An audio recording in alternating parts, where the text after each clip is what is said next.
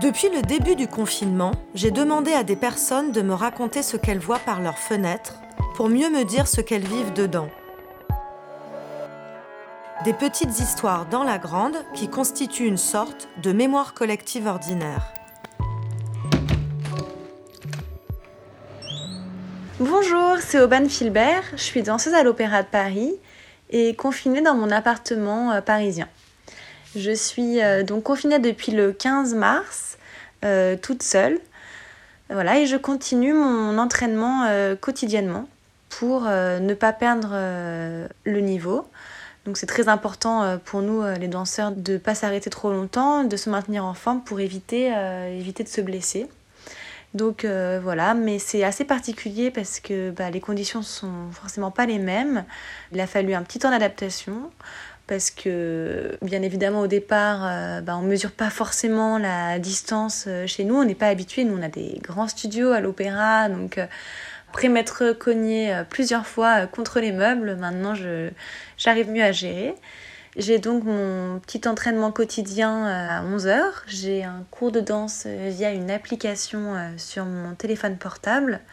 Et donc je fais cet entraînement appuyé sur le rebord de ma cuisine, en face de ma fenêtre qui donne sur cours.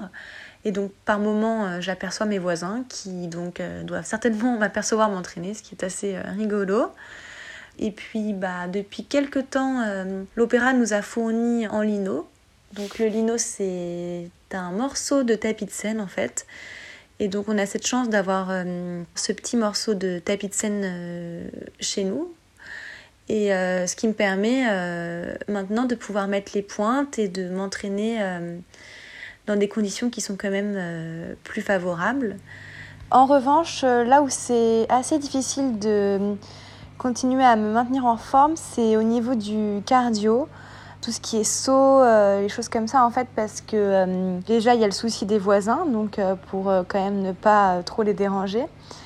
Puis il y a aussi le problème du sol en fait le sol chez moi est quand même très dur donc c'est vrai que bah au départ bah, je me suis lancée voilà et puis finalement bah, au bout de quelques jours je me suis fait un peu mal aux pieds, j'ai ma cheville qui est un peu gonflée.